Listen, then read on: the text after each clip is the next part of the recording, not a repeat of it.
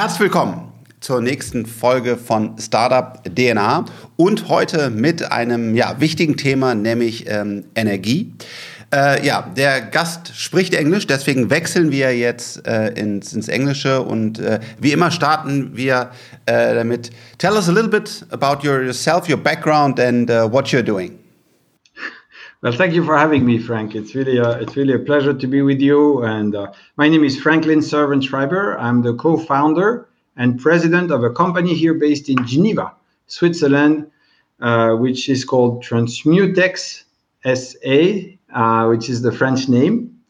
And we try to, we aim to develop a new, completely different energy technology based on nuclear transmutation, which we believe is the third way. We're, we're trying to branch out from nuclear, from fusion. People have heard of fusion, they have heard of fission, which is the current technology, and we are going to transmutation, which is another way of producing energy. And we're, we're going to discuss why it's interesting.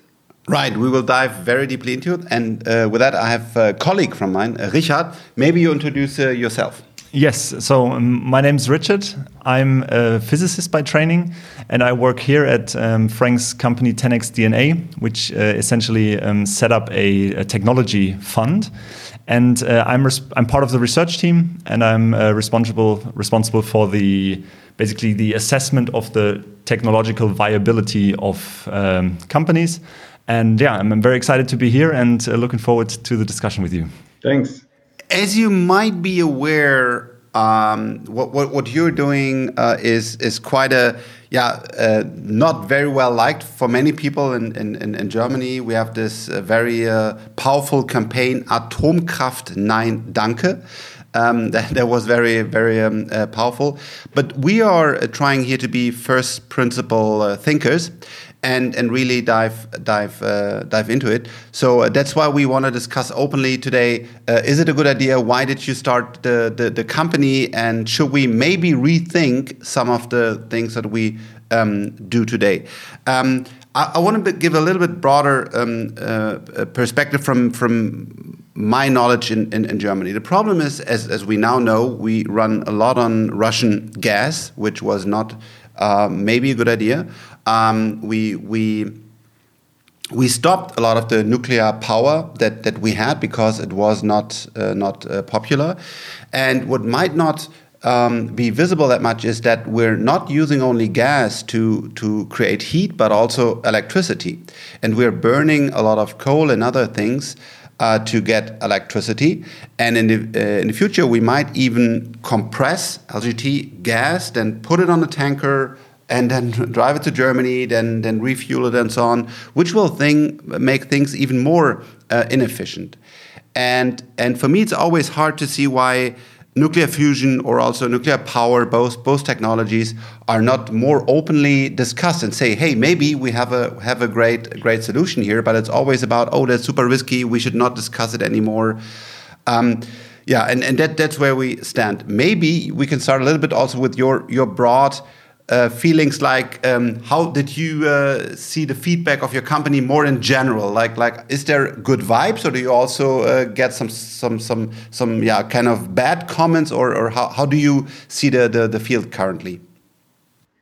Well let me uh, if i may give you a little bit of background why i started a nuclear company because i am not at all a nuclear person. Uh, i am an electrical engineer so i have some understanding and when i got into this. I didn't go it blindly, but you know, I, I was an environmentalist. I had an awakening experience from a, a family a crisis, and uh, you know, then you think your life is very precious, kind of moment. And what are you going to do with the rest of your life, kind of thing? And I stopped working and got engaged as an environmentalist, fighting plastic pollution around the world for four years. You know, as a volunteer.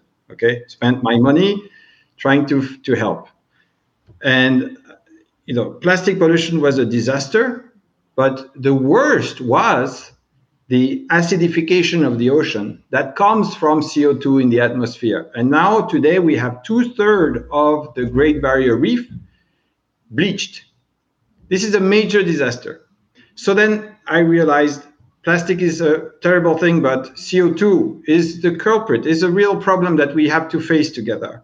And I got interested in hydrogen to replace, you know, gas and coal and everything. And then when you look at hydrogen, you think, well, the only way to produce hydrogen in an efficient, economical manner that would be acceptable, it turns out is nuclear because nuclear can work, you know, all the time. And so when you, you know, economically you have to to produce constantly. So it really made sense to have nuclear to produce hydrogen. That is how I came to nuclear for hydrogen. And the problem was for me when I studied nuclear was the waste. There was so much waste. We didn't know what to do with it. It was a disaster. So I stopped not doing anything with nuclear and I started eating insects so that we could replace red meat with insects, you know. And so I ate insects for one year every day uh, trying to find the right recipe. And even if I'm French, I couldn't find it. I um, one day I, I, met this guy from CERN, you know, this fabulous yeah. uh, research center in Geneva, and and he told me, oh, you know, there is this Nobel Prize who worked on this project and demonstrated that you could destroy nuclear waste using particle accelerators. Yeah, that was over coffee, you know. And I was like, what are you talking about? You know, this is like and he said, "Yeah, you know, it's it's right there. Look at the papers." And and I studied the papers. It took me 18 months to study the technology. I brought in a lot of people from San Francisco, everywhere. Nobody told me it would be impossible. No, nobody said it was simple, but nobody said it would be impossible. And then at one point, you know, there was this spark, and I said, okay, we should do it. We should try. You know, everybody said it should be the government doing this. This is nuclear. Why are you doing this? A crazy startup, you know, European. European mindset. And I came to this idea that we are all responsible for our planet. We have to take responsibility. We shouldn't wait for governments to do stuff. So let's start and let's meet people along the way that are going to help us. And let's have meetings like you. And, and then we will have this discussion. So, yes, you know, I am now favoring and promoting a, a really different nuclear technology but I'm not saying we shouldn't do nuclear, we shouldn't do renewables because we do nuclear. It's stupid. We should do everything. Okay. And nuclear is very important because we could put nuclear plants in the northern and southern latitudes where there is fresh water, which is what you need for hydrogen. And there is no sun for most of the year and very little wind. So, you know, we need to be able to compensate, and there is a lot of complementarity between renewables and nuclear. It's not all or nothing. It doesn't make sense. That's that's the background. Sorry, it was a little bit long, but uh, absolutely, that's important. That's uh, that's an amazing story. So you're also coming not from um, from hey, I wanna wanna get rich, but you come from hey, we have a serious problem on our planet, and and we need to to rethink everything and and try to find a solution. But Richard, maybe we dive into the um, technology. So so what are what are your your your questions about why why could this work? What are the challenges? Yeah. So maybe um, to start, could you give a, like a, a, brief rundown of what transmutation actually is and um, what differentiates this from the, the current types of nuclear reactors that uh, that we are using? Okay, I think that's that's the key question here. Now, what is so different? Why are we passionate about this, even though we come from the environmental um, uh, world? In a in a reactor, all reactors today, all reactors today, they require the fuel itself to maintain the chain reaction there is a self-sustaining chain reaction. It's basically a bomb that you need to stop from exploding. Am yeah, I so right? You, you, have to keep it under control, but Am essentially right, it's the same it's physical process. Yeah. That you want to stop from exploding. And it's actually a direct line from the Manhattan Project, which led to Hiroshima and Nagasaki. Direct line. Okay. The new branch which came from CERN. I mean, first Los Alamos Laboratory, which is great because Los Alamos were where they did the bomb and they conceived of this system, but it was demonstrated that CERN here in Geneva is the idea that you're going to combine. It's no longer a reactor, it's called a cauldron. That's where you put uh, radioactive material, but you have a particle accelerator outside of the cauldron that pushes particles inside the nuclear material, and then the react radioactivity starts. If you stop the particle accelerator, basically everything stops right away.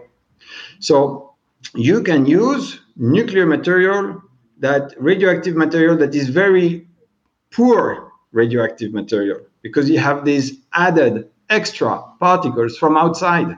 And they don't break away right away. They have to accumulate neutrons before they break. That's why it's transmutation. You transmute the thorium or the uranium 238 into something else, and then it breaks off. You know, so that's the transmutation. It is very safe because it is poor radioactive material that you can push uh, using the particle accelerator. Mm-hmm. And if you stop the particle accelerator, the reaction stops within two milliseconds. So it's the same as turning off your light bulb. And that has been demonstrated. This is not just on paper. This was an actual experiment that combined the particle accelerator with nuclear material, and it was demonstrated, you know, measured two milliseconds. Mm-hmm. So, so this is basically one of the key benefits that kind of the the nuclear reaction is um, not critical, meaning in case um, like a power outage happens or something like that, it just immediately shuts down passively without yes. human intervention. Yes. Um, you probably know about these um, these different generations of nuclear reactors that people normally talk about. Could you maybe tell us how does uh, Transmutex and these transmutation uh, reactors how do they fit into these generations one, two, three, four? So should I maybe for you listeners, it's important to understand what are those generation yeah, one, two, sure, three, four. Please. so generation one is basically you know people. Uh, I mean, a few scientists in the U.S. who built these first reactors, and you know, they were having sandwiches while the reaction was going on. Uh, it's a miracle they are not all dead from cancer, but you know, it's just uh, so it worked out, you know. And then the second generation are the first commercial reactors. Uh, so they were in the 500 megawatt electric range, and they worked. But as we can see from Chernobyl, in the Russian uh, design, there were some uh, poor safety features, I would say. You know, it was mostly designed to do plutonium for military grade and not really for for civilian. But you know, they didn't all explode, especially in the West. And then third is the lesson from the second, which is much safer, much much safer. A lot of safety systems, and the third plus is even safer. It's called the EPR, the European Pressurized Reactor. This is the one that's late in France, but just got turned on in Finland, and you know they are super super safe. Uh, but you know you never know. But it's supposed to be super. So, so they are safe, but the reaction is still critical. Meaning exactly. Okay. So they are super super safe because you pile on safety system one on top of the other. Mm-hmm. This is why they're expensive. This is why it takes so long to build them. So you know they're super safe, but they're super expensive. Uh, so that's a problem. And they produce and they still produce waste and they still produce waste. They, everybody produces waste, unfortunately. And so the reaction, the generation four is uh, much smaller reactors that require less less work on them, uh, that can be built in factories. And it has the advantage when you build in a factory that you gain economies of scale from building in a factory, and then it's much faster to build the full system on site. Okay, so these are generation four, uh, very safe, using usually highly enriched uh, fuel. Uh, some people call it low enriched because in the military grade uh, vocabulary, it's the low end of the military grade, but it's the high end of the civilian grade, so it can be confusing. And uh, usually they are, of course, much safer, and they use some um, some waste, some plutonium some plutonium, but there are many different types of waste, just not plutonium. So that those are the four generation. How Sorry, is this uh, is this generation that you just mentioned that you can produce in a factory and so on? And, and I saw also startups uh, working on this. Um, are there some products already uh, in the market, or is this all pre pre market? No, one one is in the market. It's called NuScale, um, and it's a quite a fantastic design. It's a much smaller reactor. It's a 70 megawatt electric reactor. You can be like you know batteries, like Duracell batteries. You can put them next to each other, and you increase the the power. Uh, but it's a water. It's it's a very classic technology. It's the, the water-based uh, classic technology, um, just smaller. Uh, so safer, smaller, but still, you know, basically the same. And now you have different technologies coming on, on paper right now on paper, uh, which is you know sodium cooled reactor, TerraPower in Wyoming, molten salt uh, reactors, and you know Moltex, uh, Terrestrial Energy. You know you have a bunch of startups on molten salt. You may have heard lead cooled reactors. You know Westinghouse is doing one. Ansaldo is doing one. Rosatom is uh, the leader in the world on this one. Um, and then you know you have um, uh, high temperature gas cooled reactors basically. So you have a bunch of new generation but same old technology based on water and water is really essential to understand you know water is a whole field in itself and then non-water is another field and you have all this different design. We're completely outside of this because all of them all of them are critical reactors requ- requiring the fuel to provide the energy by itself. And everything around the fuel is to focus the energy and to use it. We have non-critical uh, core, and we that's why we have the accelerator to push the reaction. So it's a different branch. It's like you know, it's uh, it's going from monkeys to humans, if I may, you know, something like that. You know, sorry for the analogy, maybe not right. okay, so basically, the the Transmutex project is completely outside of these four um, nuclear reactor generations. We use part of the technology. For example, we are lead cooled. Mm-hmm. The the coolant of the system is lead, and that's you know, and we use the same heat transfer mechanism, and we use the same passive heat decay mechanism. We use this, but otherwise, no, it's completely different. The fuel is different. Uh, the process is different. Everything is different. Also, the waste, right? Maybe you can talk a little bit about uh, the the waste that that you're producing, and if you can reuse maybe even uh, waste that we have uh, today. Yes, and that, that is the beautiful thing. There are two fantastic advantages, and Richard, you'll get that right away. I think when you're subcritical, first of all, you're extremely safe. It's called intrinsically intrinsic safety. Why is it important? Because 50% of our energy consumption is in form of heat. Heat, not electricity. People think electricity is the major thing. It's not. It's only 25% of our end use of energy.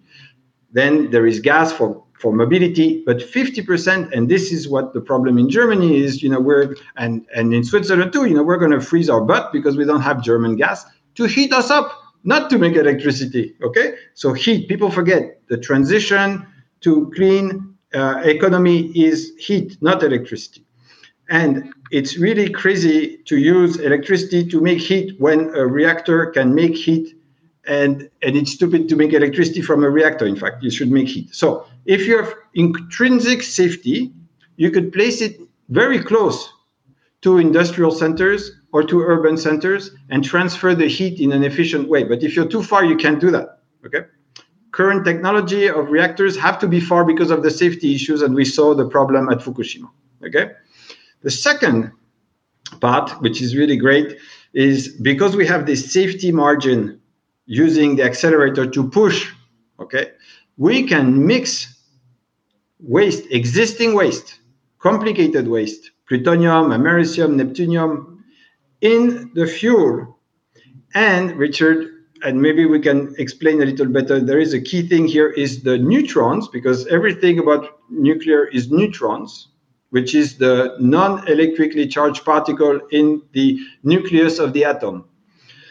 The neutrons, if they have a very fast energy, they can interact extremely efficiently with the waste. Okay, and so we can put up to 15 uh, 15% of existing waste without a safety hit uh, in our reactor, which you cannot do in a normal critical reactor. Uh, uh there is no way because it's too complicated to balance and to pilot. You know, so critical reactor might be at most five percent at most. And it's on paper because there are very few uh, fast neutron critical reactors that are plugged into onto the grid. Actually, there are none because it's so hard to pilot. Yeah. So, uh, talking about the waste, um, I mean, as you know, the, the standard nuclear power plants that we have, they, they produce waste that needs to be stored for hundreds of thousands of years because the half life of the um, of the elements in there is is so long. How does that change, or, or why is the waste of a transmutation reactor less uh, prone to producing such um, long-lived uh, atomic waste? Okay, that's that's that's really the key question.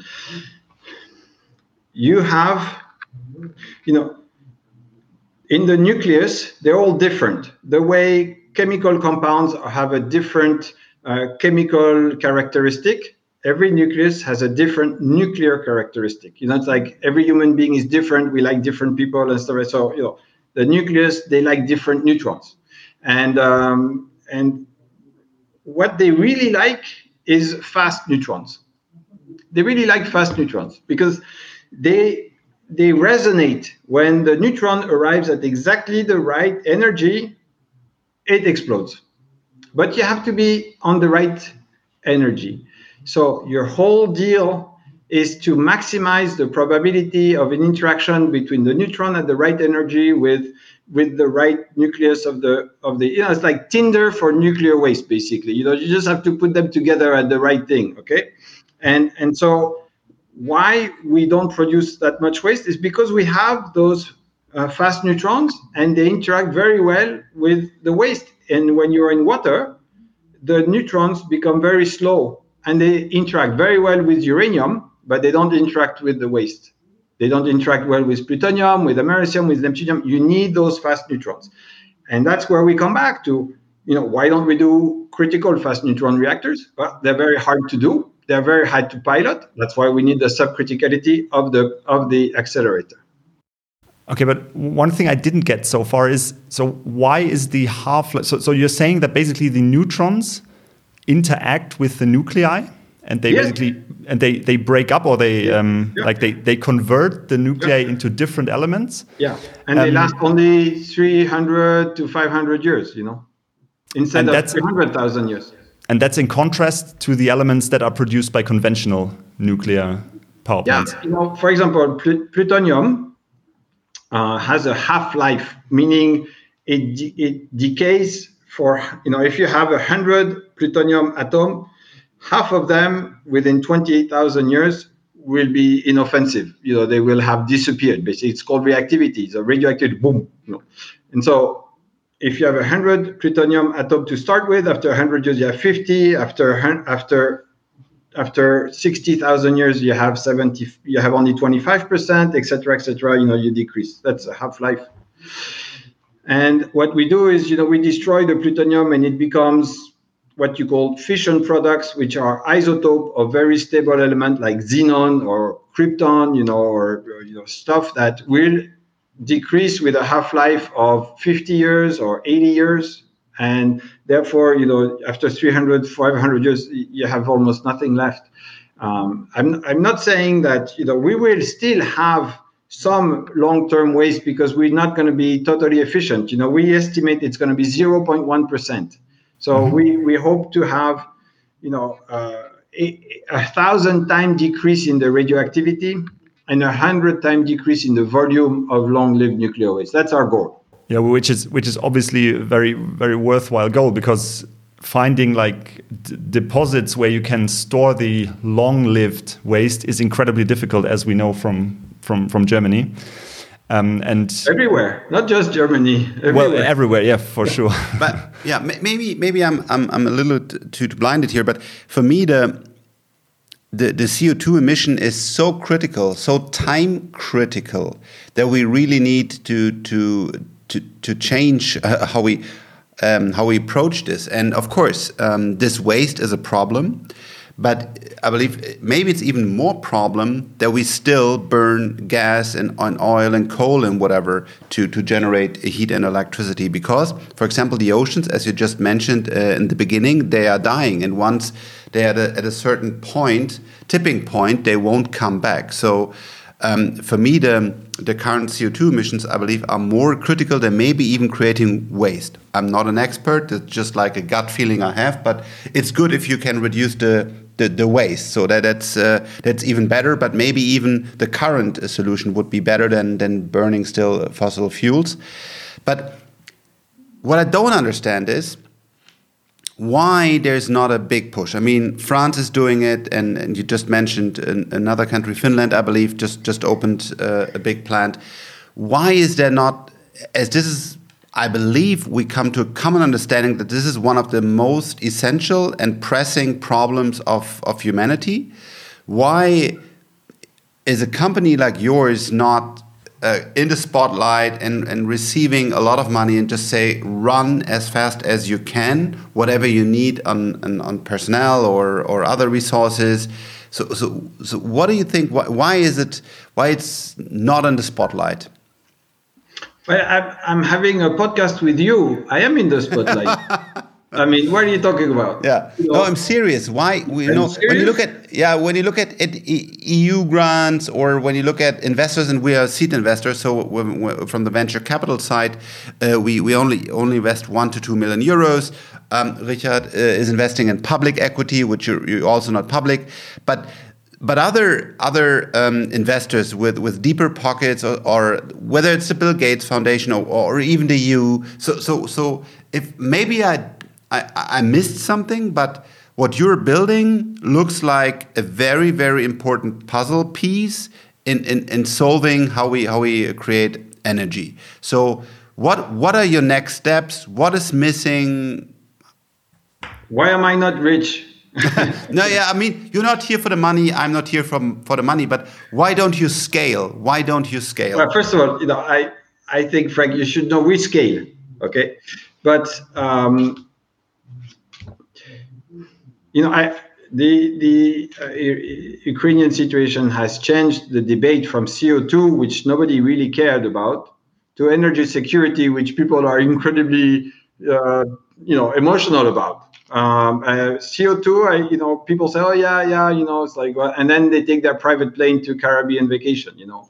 Um, so uh, CO2, you never get uh, people uh, very focused say, oh yeah, it's bad. Yeah, we should do ESG investment, you know, whatever. But it never. It's like plastic waste. Nobody really cared. Uh, people don't care. Unfortunately, not enough. But energy security, they do. Okay. Uh, our philosophy has been too much money kills you. You know, this is not software. This is really hard, and it's state. You know, this is politics. VCs are very confused. So you know, I I had meetings with the largest investors in the world. I, I, don't need to name them, but you can imagine those are billion, hundred billion, you know, thousand, even thousand billion funds. And they said, Franklin, you're only asking for 20 million. You know, it doesn't even register. I said, we're talking about saving the planet. I don't need 100 million right now. I just need 20 million because I want to have the freedom of not managing too many people to just know exactly what we're doing, and we have a completely different approach from any other, which is we're going to do in software. We're not, you know, because nuclear is terrible. Every time you need to change a screw, you need to ask the safety authority for authorization. The, the bureaucracy around it is a crazy stuff. So we started by thinking we're going to remake the simulation software for nuclear instead of buying the software from the big labs in the US or France or Russia, which you cannot do, but just the US, and they, they send it actually, no, Frank, you, you will you will you cannot believe this. I'm glad you're sitting down. You know, they send it to you on a CD-ROM. You know, they send it to you on a CD-ROM. We had to buy an external CD player, you know, just to load the software. You know, we had no more CD-ROMs. Nobody has a CD player in their computer, and that's how you get your software to do nuclear simulation. And we said this was unacceptable. So we have a, a fantastic uh, way of doing it because we took some proven open source stack where we have the license to from from the best labs in the world they are totally validated and they didn't have the nuclear thing but they had the particle physics straight and so we are using european research, fundamental research, the result of our taxpayers' money, and we built the nuclear simulation on top. So what we did is we did the, like the, the aircraft industry who knows how to make an airplane fly. They know the physics of flying. They build the plane in the computer, and then they build the first thing. You know, but we don't send test pilots now in things that can not fly like we did in the 60s. So we are the only startup, and I know that from talking to investors, which has this approach of having the guts to reinvent the simulation software so that we're going to build this fully functional in digital so that we can go fast and cheap. And I don't need a lot of money because money kills you when you have too much money. You have to hire people, and then you have all these problems of managing people, and you don't have time to think. And right now, we are reinventing the, the a completely new approach for a completely new system. That's that's why you know you think we don't have a, a 300 million dollars and and therefore how come TerraPower has all this money and these guys have all this money and you know no we don't care we're doing it efficiently. And the problem with nuclear has it, it's too expensive. Everybody says it's too expensive, but because the approach is expensive, if you have to build real stuff, mm-hmm. that's why we're changing the approach. We want to make it, you know, we want to make it work, and that's our focus. You know, our focus is if we make it work, we'll find a way to make money from it, and and then investors will come. That's that's why you think we're not in the limelight, but you know, we're only two and a half years old and I'm on your show. so it's a pretty good achievement, I think. You know. um, one thing I was wondering about is um, the the physics behind this concept is pretty well known for, or has been well known for like decades, decades, I believe. So, what has changed, or what, what, why now? Why are you doing this now? And why haven't people thought about this before, or what, what is different? Well, that's the question I asked myself before jumping into it, you know, because after five years of not working and caring about plastic weights on the beach, you know, my, my net worth was uh, seriously down. And so before before plugging in my, my few uh, precious uh, euros, I, I had to ask that question. So, and this is my answer, okay? Um, people have known about this in the 90s it was demonstrated at CERN. This is not just a paper thing, demonstrated, conceived at Los Alamos Laboratory, demonstrated by a Nobel Prize winner at CERN. Okay. So, and very well known in the in the 2000 there were lots of projects so many studies everybody was looking at this it was super and you richard you looked into this you've seen so many studies okay but in the beginning 2000, please remember, and Frank and I probably can remember, maybe not you, but you know, sorry, Frank, to put you in that field of, uh, you know, but um, in the year 2000, and uh, you know, nobody cared about uh, climate change. Nobody cared. And you remember that Inconvenient Truth, the Al Gore movie, was 2006. And still, we don't really care compared to what we should. Okay. So in the year 2000 to 2006 so it came out big time late 90s early 2000 it came out really early very very strong but there was no problem with the waste. They were going to bury it. America had just spent a lot of money on making a hole in yucca mountain. America was the leader. They were going to show that it was going to work. There is no problem with the waste. We're going to bury it. And the hole look we're making the hole okay? Yucca mountain in nevada. And nobody cares about co2 so why do you want to change the system so the nuclear industry said, you know, first of all, the oil industry said, why do you want to change the system? But that we know about. You know, it's like the tobacco industry. They said, you know, no problem. But the nuclear industry was like, there's no problem. Look, no problem with the waste. Uh, you know, so it's great, no problem. And then 2006, people wake up. Oh, like there's a big problem with CO2. So people said maybe nuclear is interesting, but there's still no problem with the waste. And then in 2009, President Obama canceled canceled the storage program for the US. And to this day, there is still no place in the US where you're going to bury the waste. So the waste is outside next to the nuclear plants. And the federal government pays $500 million a year to the nuclear operator to keep the waste where it is. That's the solution currently.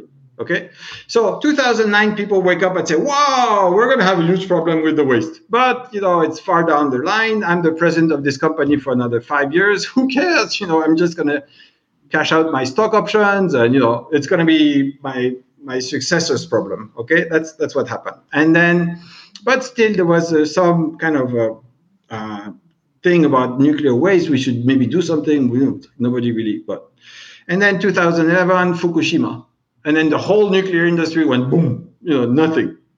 And people that are very emotional canceled everything. You know, and uh, and then nobody talks about nuclear. So you go from this is not useful to this is not possible to now we have a CO2 problem that is huge and how are we going to deal with it? And nuclear has a role, but it should be safer. So now it comes back. And you know what the problem is? CERN has no mandate to promote energy technology. It is not supposed to do research on energy technology because when it was created, there was Euratom, the European Consortium for Atomic Energy, which was going to do research on nuclear and energy. So CERN was just research on fundamental things. So, you know, the team within CERN, they had no relay you know so they did this small association and that's how i got connected with them. They had this small association actually you had to pay for your lunch when you went to the meeting of the association you know?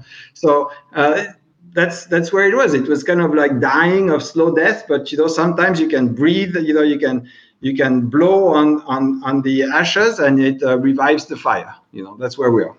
Okay so basically what, what you're saying is that just now is the right time to actually push this forward and um, I feel it's the right time, and I'm I'm in you know conversation with you. I'm in conversation with environmentalists in Switzerland. I think this is the right time. Yes. Okay, and and thinking about the road ahead. So, if if I understand correctly, that the science is more or less established. Is it more like an engineering topic then? Yeah. Like how to make it work on yeah. a large everything's, scale? Everything's demonstrated. It's engineering, pure engineering. It's unlike fusion. Fusion is not engineering. You know, people tell me, oh, now you know, there is going to be a lot of money in fusion and there is so many smart people in fusion. And I'm like, okay, great.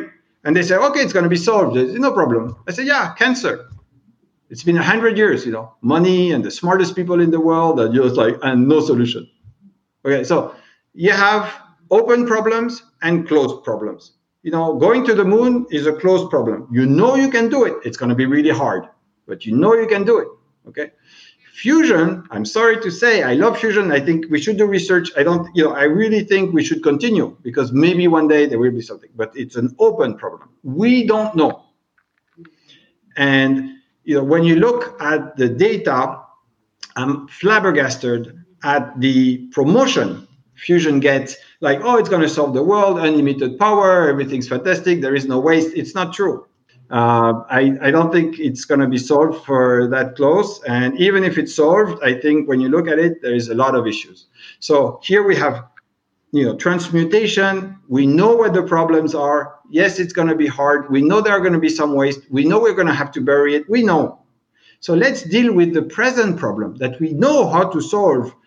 We can solve to some extent. We're not going to solve everything, but we can solve to some extent. And it's for real. It's like tomorrow, you know yeah, I mean, um, so so uh, uh, on on fusion we are a little bit more more positive. I know nobody can guarantee that it will work, and it's great uh, as you also mentioned that that now money is is pouring in and and, and talent, and um, I believe we have a fair chance that that it will work um, sooner than many people expect. Because, for example, um, AI and, and, and quantum computers are helping to to uh, to do faster uh, research. I just published something on my, my LinkedIn profile about this. Um, but yeah, fusion is more more uh, far ahead, and and that's why it was really great to uh, to talk to you today.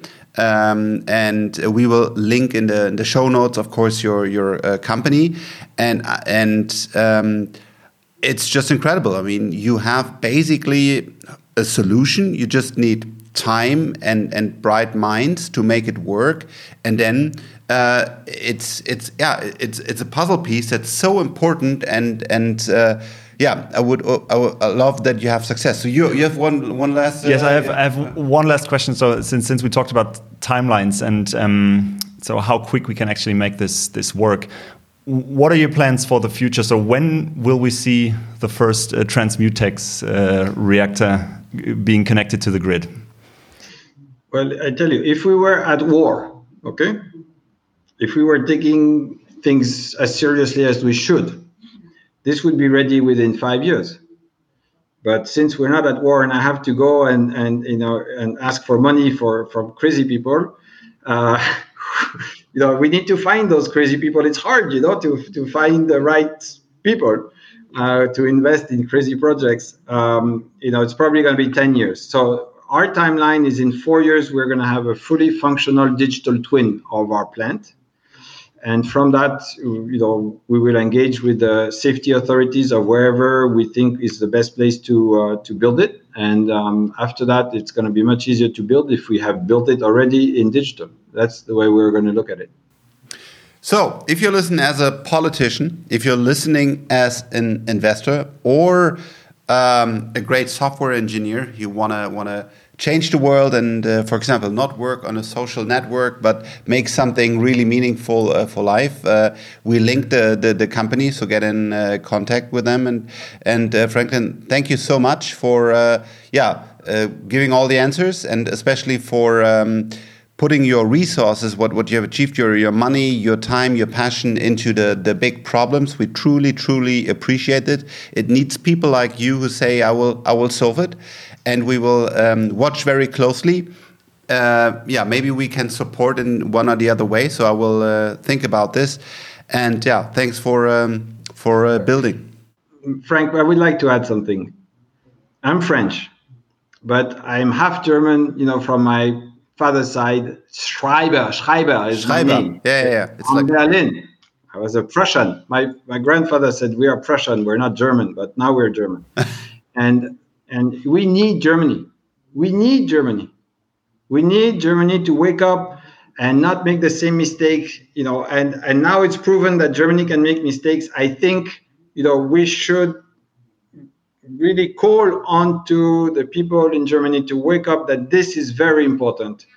That we don't say we shouldn't do renewable, but we say there are ways to make nuclear safer, and we need your talent, we need your expertise, we need your industries. We need, you know, your partnership. We need Germany.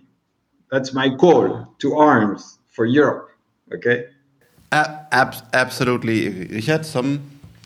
No? Nothing to add from my side. So yeah, Franklin, thanks very much. It was it was much. a pleasure having you on the show, and um, thanks for this very insightful uh, discussion with you. Thank you. you very much. I appreciate. It. Thank you. Bye bye. Thank you. Bye bye.